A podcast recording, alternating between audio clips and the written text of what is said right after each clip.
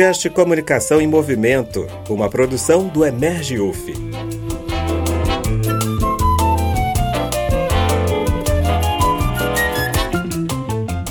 Começa agora o Comunicação em Movimento, um programa produzido pelo Emerge, que é o Centro de Pesquisas e Produção em Comunicação e Emergência da Universidade Federal Fluminense, sob coordenação do professor Adilson Cabral.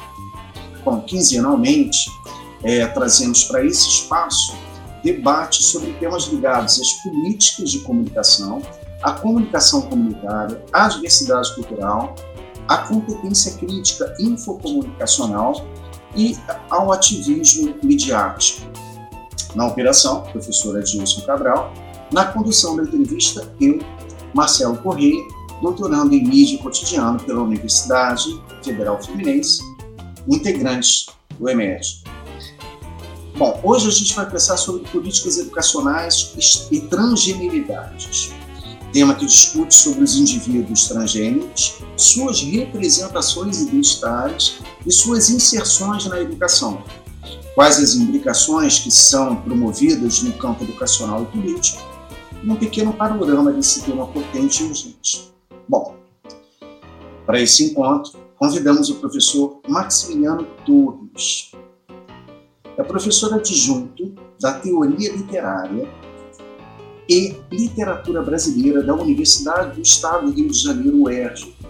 Integra o quadro permanente do Programa de Pós-Graduação, Estudo de Censo, em Letras e Linguística, EPLIN, UERJ-FFP.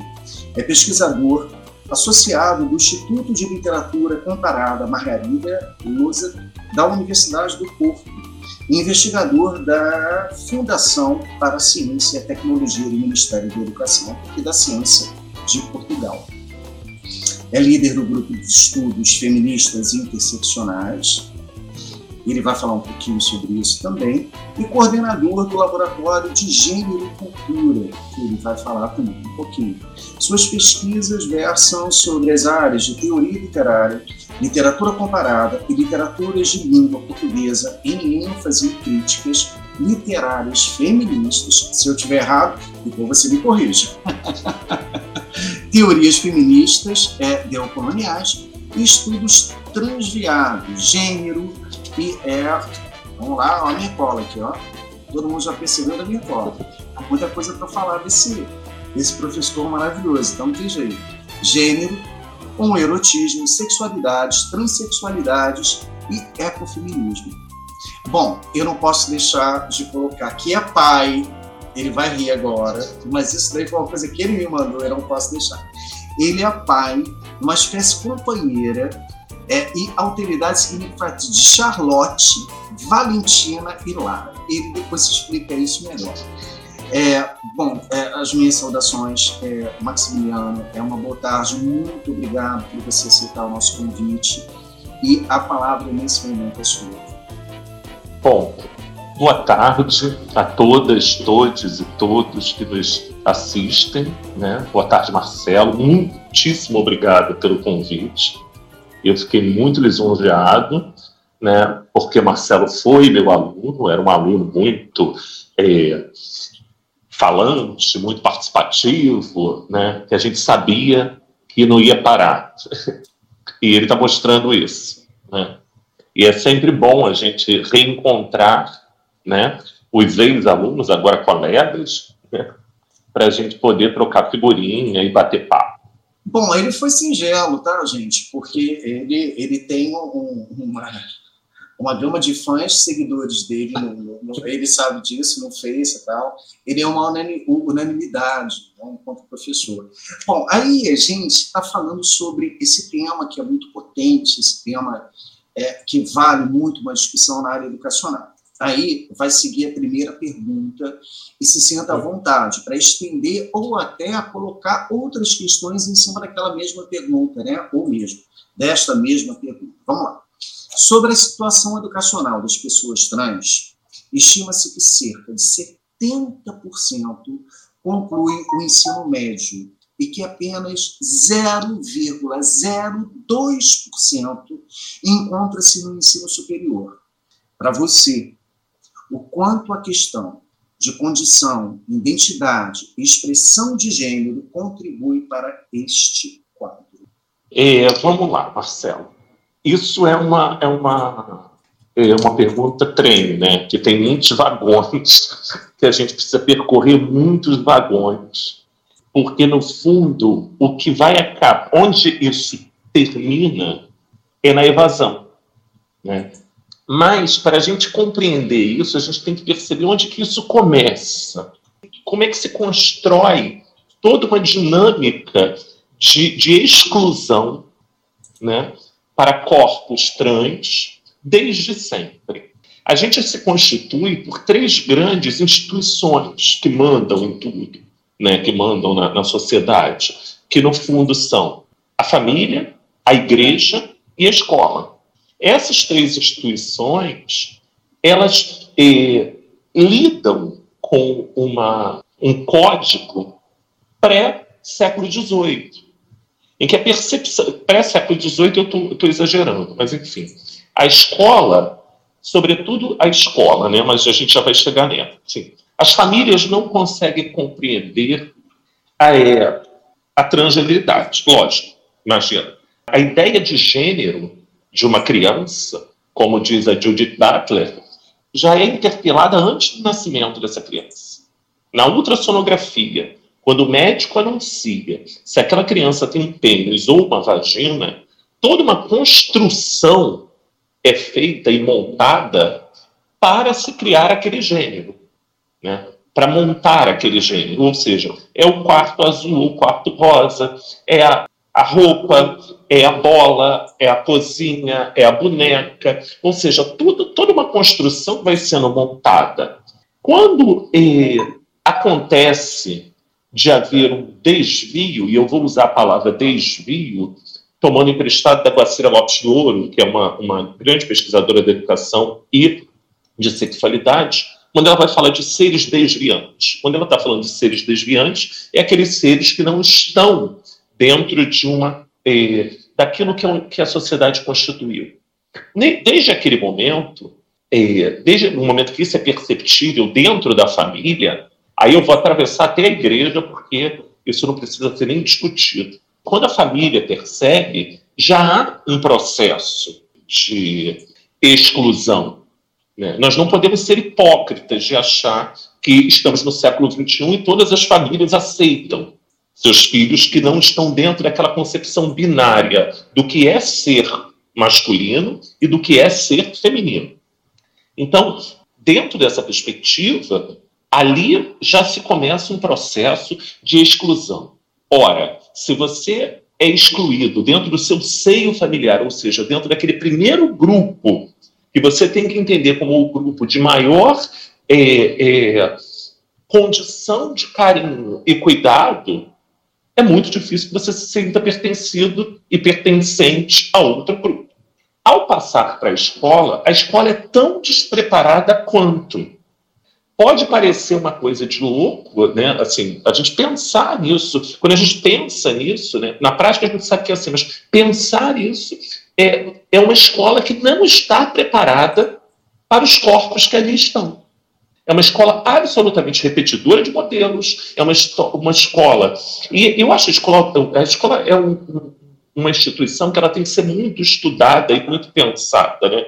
Porque a instituição, ela cria um ser, né? ela forma um ser, projetando para o futuro, mas com todos os ideais do passado, completamente amarrada a um lugar que ainda é um lugar, um lugar que não cabe mais. Então, nesse sentido, a evasão ela se dá exatamente por isso, por não se sentir, pelo não acolhimento, pelo não reconhecimento de um corpo que não seja aquele do modelo e não, não, não conseguir é, compreender as competências e as, as, as possibilidades de inteligência desses sujeitos. Eu não sei nem se eu respondi, eu respondi. É, não, claro. Até porque uma coisa, essa pergunta e, e a sua resposta vai corroborar muito com a segunda pergunta. Porque quando a gente fala de corpos, a gente fala de identidade. Quando a gente fala de identidade, a gente fala de representação. Quando a gente fala de representação, a gente fala de um ser social. E aí esse sujeito social, ele acaba sendo limado. E aí é, eu sempre falo que existem as máscaras. Quantas máscaras é, usamos no decorrer é, do nosso cotidiano, né? Quando a gente entra na padaria, quando a gente sai da padaria, quando a gente entra no cinema, no teatro, a própria faculdade, enfim, o meio de trabalho e tudo tal. E, é, a, a meu ver, a, essas nossas máscaras sociais, elas são muito mais tranquilas. Ao passo que, para esse sujeito não binário, essa pessoa não binária, essas máscaras, elas são é, mais pesadas, elas elas precisam, talvez, é, de um esforço interpretativo muito maior daquele sujeito, porque ela tem que encarar uma sociedade que a exclui. Né? Mas, enfim, e aí, vamos lá. É, aí, falando sobre educação falando sobre esses corpos, sobre essas identidades sociais dentro do, do, do sistema educacional, a pergunta é: como você está vendo o progresso na educação é, no que se refere às políticas educacionais como, por exemplo, as cotas para as pessoas trans. Qual é o seu hum. panorama? Qual é a sua observação? Qual é o seu comentário, a sua crítica, enfim? Marcelo, eu acho o seguinte: eu sou, eu sou completamente a favor da política de cotas. Eu participei desde os primeiros movimentos, quando a gente começou a pensar. É, uma das minhas preocupações agora, em 2022, é essa avaliação que a gente tem que fazer. Né? Agora, então, eu acho que a gente tem que estar muito, muito, muito, muito atento, porque o governo de Jair Bolsonaro é um governo completamente fascista, que não quer acesso de pessoas à educação, quer dizer, de, de todas as pessoas à educação. Né? Então, a gente tem que estar muito, muito, muito, muito atento a isso, porque direitos a gente perde os direitos eles não nos são dados, eles, a gente conquista direitos. E esses direitos eles são conquistados e são retirados. E não há sombra de dúvida que a cota ela vem como uma reparação, sim. A cota para pessoas negras está aí para comprovar isso. A gente tem uma, uma dívida muito grande, mas a gente tem uma dívida também com os corpos trans. Só abrindo um parênteses sobre as máscaras que você falou, é assim, eu acho que realmente a gente tem sempre que pensar nisso e sempre tem que tentar. É óbvio que a gente nunca consegue se colocar no lugar do outro. Por exemplo, nós somos duas pessoas cisgêneras falando sobre transgeneridade. Então, isso já causa um desconforto. Né? A gente está falando de um lugar muito mais confortável. É, então é importante, eu acho que, assim, lógico, todo mundo tem que falar sobre tudo. A gente tem que ser antirracista, tem que ser feminista, tem que ser antifascista, tem que ser antitransfóbico, tem que ser. Mas é importante também a gente ter representações para falar desse lugar. Mas isso é, é uma outra questão. É, eu vejo que as cotas é uma possibilidade, assim, elas são uma possibilidade. Elas são uma possibilidade de inserção num lugar que para muitas pessoas, esse lugar é inalcançável, esse lugar é impossível. E no que se refere ao que você falou de progresso, eu não sei, eu, não, eu tenho uma implicância com essa palavra, né? Porque eu acho que, na verdade, assim, é uma atenção maior. A educação ela tem que se pensar como um, um processo de atenção ao outro, de percepção do outro, de escuta, de, de, de, de compreensão de outros corpos. Então, eu acho que é, a cota ela é um dos caminhos. Mas, e depois? E depois, quando esse, esse corpo, que é um corpo apontado, que é um corpo discriminado, ele se encontra dentro de, de uma instituição que, na maioria das vezes, se entende como uma instituição não para aquela pessoa. Então, eu acho que se a gente tivesse que pensar em progresso, esse progresso ele seria um progresso educacional muito mais abrangente. Né? Precisa haver um programa de educação social, porque colocar só na instituição não vale. A gente vive um país que mais mata travestis e transexuais e transgêneros no mundo. Então, assim, tem uma coisa que só a escola, só a entrada para uma instituição não dá, não dá, não dá conta. Ou seja, a gente está numa encruzilhada que é muito maior. São muitas vias que se cruzam. Enfim, é isso. Não, beleza. Bom, eu tenho uma outra pergunta que também vai ao encontro dessa, desse questionamento, dessa nossa reflexão, uhum. é, que é, todo mundo viu, isso passou nas principais mídias, né, é, mês passado, né, então mês passado houve uma manifestação da Associação Nacional de Travestis e Transsexuais, o ANTRA, é, é locado em Niterói, na porta do Colégio Licínio Milo Peçanha, gente, que fica em Niterói, do estado do Rio de Janeiro, em função de uma aluna trans ter sido orientada a não usar o banheiro feminino, trans feminina que foi orientada a não usar o banheiro feminino. Bom, a Secretaria Estadual de Educação, a SEDUC, classificou o caso como um equívoco de uma funcionária. Eu queria que você comentasse um pouquinho sobre isso. Quer dizer, vejamos, você está numa instituição educacional onde todos ali estão, é, digamos que, um comum acordo, independente do posto que ocupa. Né? Desde aquele que está na portaria do colégio, naquele que está na coordenação, naquele que está na inspeção, tudo tal. Eu tô, estou tensionando a pergunta, tá, Márcio? Porque eu acho assim injustificável, né, dizer que aquela pessoa que não estava enquanto professora em sala de aula foi equivocada. Será que não existe uma orientação é só para o aluno? Não existe uma orientação, uma coordenação que fale com os professores e que fale com aqueles que estão dentro? Né? Estou tensionando mais para além do que a problemática né, nos apresenta. E aí é com você. Olha, Marcelo, isso é parece uma ficção, e até melhor que se fosse uma ficção. Mas eu penso o seguinte: tudo bem, a, a, a tal inspetora, digamos que ela realmente tenha se equivocado. Digamos, né, vou criar uma hipótese. Eu acho já complicado um equívoco desta natureza em 2022, com tantas informações que a gente tem, tantos acessos à informação.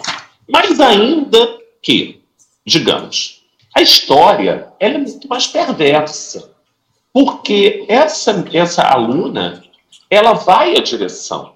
Se a gente está falando de uma inspetora mal informada, o que também não se pode haver, porque trabalha com jovens, a gente está falando de uma diretora perversa, porque a diretora ela não toma nenhuma atitude ela diz que vai averiguar o acontecimento e pede para que a aluna vá para o tal banheiro LGBTQIA, que eles criaram, que esse banheiro não tem marca de gênero.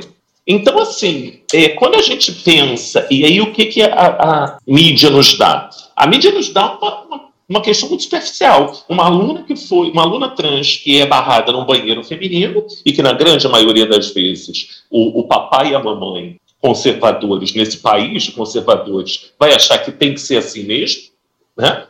E que há uma manifestação na porta da escola e a inspetora estava equivocada. Ou seja, são informações muito soltas por uma história que passa por uma administração, uma história que passa por uma direção. E essa direção, ela tenta abafar o problema com a criação a suposição de um caminho para outro problema. Porque assim, eu não consigo me entrar na minha cabeça por que, que precisa ter um banheiro específico para gays e lésbicas. A manifestação aconteceu na porta da escola, tudo bem, mas eu acho que a, esse assunto não deve morrer, esse assunto tem que ser muito revisto e muito falado, porque a gente, nisso a gente volta a um ponto diante que a gente estava discutindo, que é o despreparo da instituição escola que é um despreparo total, porque todo mundo faz parte da escola, desde a pessoa que está na porta até o diretor. E onde é que isso é discutido? Quando que essas questões são discutidas? Quando que há um curso de atualização? Essa diretora, inclusive, devia de ter aproveitado as representantes da ANTRA e ter pedido, porque tem gente muito competente ali para dar o curso. Então, esse é um dos pontos que é um, um ponto muito responsável para uma pessoa evadir, para essa aluna não querer mais voltar. E aí a estatística fica aquela. Exatamente. Aí corrobora com aquela estatística de evasão, né, só 70%, e para quem vai para a academia 0,02%, são muito poucos. Né, eu poderia até citar um nome, né, alguns nomes, mas o, o que você falou para mim é extremamente importante. Né? Quem estava presente nessa manifestação era a presidente do ANTRA, que é a Bruna Benevides, uhum. que fez uma manifestação ali, inclusive uma manifestação, é, digamos que, é, é, é de orientação, né? de uhum. informação. Né? E bom, não vou fugir, eu vou depois, eu posso fugir do protocolo, agora não, mas eu vou voltar aqui, porque eu tenho uma pergunta doido para te, te fazer. Bom, vamos lá. Eu vou inverter aqui porque tem uma pergunta que é, é, é, vai ao encontro é, das suas práticas acadêmicas enquanto pesquisa. Então, eu vou deixar essa por último. Já que a gente está falando sobre o AMP, já que a gente está falando dessas manifestações em tudo, eu vou colocar uma pergunta aqui. Na sua opinião, qual a importância de se criar um cursinho pré-vestibular, Transenem, inclusive ele já existe, ele foi criado pelo ANTRA em 2016, qual é a importância para você, no sentido educacional, de se criar esse curso que afaga e recebe essas pessoas trans? Gente, deixa eu só lembrar: existe o trans masculino e o trans feminino, tá? É uma ressignificação de sexo, né? E a gente sempre bate muito na questão do masculino. Eu acho que porque o poder do falo é muito grande nessa situação, inclusive com essa trans feminina que é, tem um falo, né? ela não fez ainda, é muito jovem, e me parece que isso ainda é um, um impedimento, um constrangimento. Quando a gente fala transmasculino, a coisa me parece que é mais tranquila, né? Digamos que assim, estou sendo é, provocativo nesse sentido. Mas, voltando à pergunta anterior, né? O que, que você acha desse pré-vestibular Transenem, que já existe em 2016 e que já colocou muito trans, tanto masculino quanto feminino, nas universidades públicas, principalmente aqui no estado do Rio. Só posso falar do estado do Rio. Eu penso que toda política de. de aí o, o meu esquerdismo tem que falar lógico, né? Toda política de inclusão, né? toda atitude de inclusão, e isso é uma atitude política, a criação de um, de um curso pré-vestibular para pessoas trans, é de extrema importância. Eu acho que a universidade ela precisa se rever e ela só pode se rever. É, o Barthes dizia uma coisa que era muito interessante, que a gente para destruir uma sociedade, a ideologia da sociedade, a gente tem que entrar na sociedade e implodi-la, né? E eu acho que é só assim, com esse trânsito, né, de outras outras proposições, outros corpos que não são os heteronormativos, né, que a gente vai começar a se a poder, de repente, andar a passos menos largos? Quer dizer, é, mais largos, menos tropeçando. E eu acho de extrema importância, mas aí a minha, a minha posição enquanto professor de carreira, né? professor de carreira é uma coisa da minha idade, que a gente chamava professor de carreira, professor que fazia, dava aula para educação infantil, primeiro segmento fundamental, segundo segmento fundamental, enfim, eu dei aula para essa gente toda. Então, eu acho que isso é importante, sim. O curso é muito importante porque coloca, dá essa possibilidade de entrada e retira essas pessoas depois da universidade, elas saem para o mercado de trabalho. Mas eu acho que a política de educação básica, ela também precisa ser vista. A universidade é o final, vamos pensar, numa, numa carreira intelectual. A universidade é o último lugar.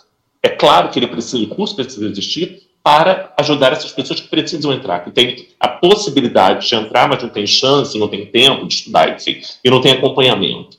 E que precisam também entender que a universidade é lugar delas, sim. Né? Mas eu fico muito preocupado, e bem mais preocupado, com a escola, com o lugar da escola. Que tipo de escola é essa que não, não acolhe, que vai sempre estar tá repelindo, que vai sempre não, não querer? Isso tem muitas formas. A do banheiro é uma delas. Então, eu acho que é sempre, sempre importante, mas a gente nunca pode parar numa única etapa. Eu acho que isso é, é de extrema necessidade. Né? A gente está querendo reconstruir um país E eu acho que esse país, ele para ser reconstruído, ele tem que ser repensado nos seus preconceitos mais arraigados, que estão girando em torno da violência, do autoritarismo, da segregação, de que forma é essa, de que, que corpo é esse que serve para viver e os outros que não servem para viver.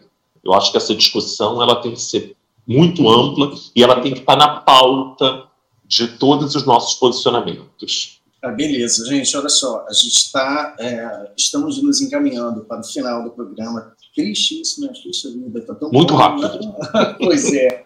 E aí, é, vou fazer é, a nossa última pergunta, lembrando a todos os ouvintes e aqueles que estão participando, é, pelo YouTube, inclusive, que a gente está aberto às perguntas, tá? É, e, posteriormente, evidentemente, que, na medida do possível, as pessoas vão assistir esse programa posterior, que vai estar lá no, no Emerge, e pode ser que surjam tantas outras é, perguntas no decorrer. Isso acontece muito. É. A pessoa não pode assistir, e aí quando assiste, meu Deus, eu preciso perguntar ao professor Marx, aquela coisa. Bom, dentre as pesquisas atuais né, realizadas por você, quais estão em andamento no que se refere ao direito das pessoas trans ao ensino e quais as suas primeiras conclusões. Evidentemente, Max, você pode, olha, eu não pesquiso só isso, isso é uma pergunta nossa para você, é, já que a gente está falando de educação, mas evidentemente que dentro da educação você vai estar tá ali pesquisando, é, digamos que outras plataformas sociais, né? É, assim quanto o direito, assim quanto a política, assim quanto a identidade, seus territórios, seus, né? Mas a pergunta está um pouquinho uh, fechada, mas você pode ampliar a resposta dentro, dentre as, uh, as pesquisas que você vem realizando. Eu sou um pesquisador feminista, ponto. Vamos pensar nisso. Desculpa, vou interromper. Vou interromper. É por isso que ele tem uma gama que fica atrás dele no Face, entendeu? Isso daí é uma das coisas. É, então, assim, eu há muito, muito, muito, muitos anos, muitos anos, muitos anos, eu pesquiso sobre os feminismos. E então a minha questão é como é que eu passei a pesquisar sexualidades, transexualidades e transgeneridades a partir da minha pesquisa de feminismo e gênero. Né? Porque o feminismo ele é uma coisa fenomenal. O feminismo, e eu estou colocando aqui no singular, mas de uma forma muito.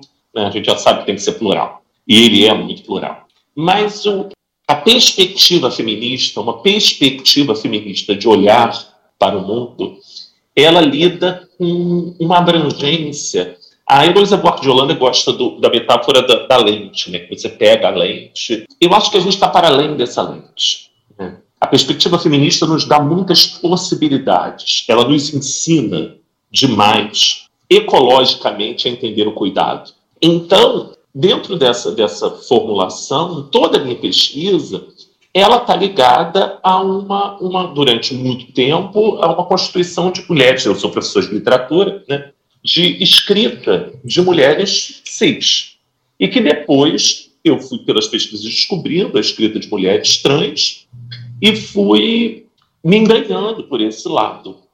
Só que, e por isso a gente tem o grupo, o, o, grupo de estudos feministas interseccionais, porque não adianta pensar o feminismo sem pensar as interseccionalidades são classe, raça, né, etnia, gênero, enfim. A gente não tem como pensar isoladamente. E esse grande guarda-chuva, né, que é o feminismo, ele abrange muitas, muitas discussões. E o Laboratório de Gênero e Cultura, ele é exatamente um laboratório que trabalha pessoas que sejam né, homens, mulheres, é, é, é, travestis, trans, que trabalhem nessa, nesse cruzamento entre o gênero e a cultura. E a gente pesquisa essas pessoas, entrevista, a gente tem um programa no YouTube, que eu já fiz, o ERG, que tem várias, várias vários vídeos lá que a gente fez no ano passado e já voltou a fazer esse ano. É um grupo muito potente. Em paralelo a isso, aí agora eu vou falar sobre a, a, o projeto que tem mais a ver com a nossa conversa de hoje, que é um projeto de extensão que chama o ERG Transviada. E a UERJ Transviada pelo seguinte, porque a gente podia, no princípio, ter pensado o ERG queer, mas eu acho que o queer, ele é um, um termo, um conceito, um, ter, um termo, um conceito importante, mas que ele cabe pouco no Brasil, para gente, para nossa realidade. E o projeto ERD Transviada é um projeto de extensão, né? ou seja, ele abrange a comunidade da universidade, mas para fora da universidade, a sociedade, que é um projeto de conversa de corpos trans, travestis e não binários. É a abertura de um edital de pessoas trans, travestis e não binárias que trabalhem com cultura, que trabalhem com, com, a parte de humanidades, elas se inscrevem, elas vêm e participam dos nossos seminários e fazem os seus seminários, apresentando os seus trabalhos. É uma discussão que deveria ter começado, isso tudo deveria ter começado pré-pandemia, mas que ficou no ar por conta da, da pandemia e que eu achava meio tolo, né? A gente montar um, um, projeto, efetivar o projeto dessa natureza, não estando no presencial. E agora, voltando para o presencial, a gente vai fazer, porque eu quero ver essa universidade lotada de corpos trans, travestis e não binários. E cabe dizer o seguinte, né, como toda instituição é muito heteroterrorista, heteroterrorismo é um, é um, um, um termo criado pela Berenice Bento, né, mas como ela é heteroterrorista, um projeto de extensão ele precisa de um coordenador que tem que ser um professor doutorado. Né? Então, assim, eu simplesmente assino o projeto como coordenador, mas a coordenadora mesmo é a Sara Wagner York, que é doutoranda aqui no programa de educação, que é uma travesti da educação e uma travesti na educação. É ela quem manda e eu sou assim, porque de uma certa forma, eu preciso ter esse corpo administrando. Eu preciso, eu, eu enquanto sociedade, eu enquanto instituição. Estou dizendo eu, Max. Né? Eu, Max, não, não, não, mando em nada. E esse é um projeto que, na verdade, é, o, é um projeto da minha paixão, que está me fazendo querer ir mais além com ele. Bom, é para isso que a gente está aqui. Para pegar é... essa universidade que se diz sem muros e mostrar que ela realmente não tem muros. Projeto lindo de extensão. Acho bárbaro isso colocar é, é, direito à voz daqueles corpos que é, não são os nossos, né? que não são as nossas experiências. Né? A gente tem uma visão de como poderia. Esse como poderia é um verbo passado, ele não faz parte do nosso presente, mas faz parte do presente desses corpos que tem muito a dizer, nessas vozes que são caladas. Adorei, Bárbara. Olha só, Michão. Eu quero, quero é, e como diz a Helene Sixu, que é uma filósofa francesa que eu gosto muito, o futuro já passou tem tempo. É verdade. A gente precisa correr. É verdade. Gente, é isso. É, eu preciso agradecer pelo carinho, pela disponibilidade, pelo afago do professor Maxime Torres eu sou fã, aí é difícil, né? O cara que vai entrevistar o outro cara fica. Pô, não dá, né? Fica difícil. Mas, enfim, agradecer muitíssimo a sua presença aqui no Emerge. É, eu vou para os encerramentos. Lembrando né, que este programa teve a coordenação do professor Adilson Cabral e apresentação minha com um convidado, eu, Marcelo Corrêa, e esse convidado maravilhoso que só acrescentou um pouquinho sobre essas questões educacionais não binárias, digamos assim. Max, meus agradecimentos. Se quiser dizer mais alguma coisa, a palavra é sua.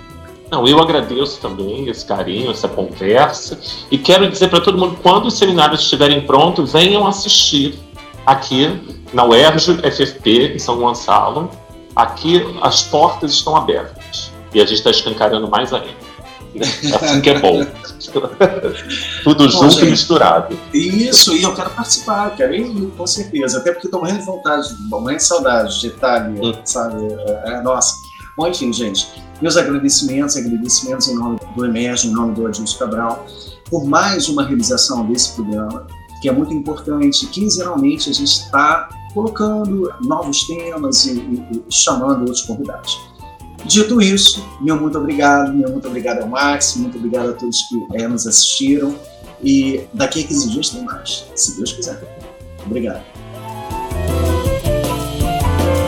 Você ouviu o podcast Comunicação em Movimento, uma produção do Emerge, Centro de Pesquisas e Produção em Comunicação e Emergência da UF, a Universidade Federal Fluminense.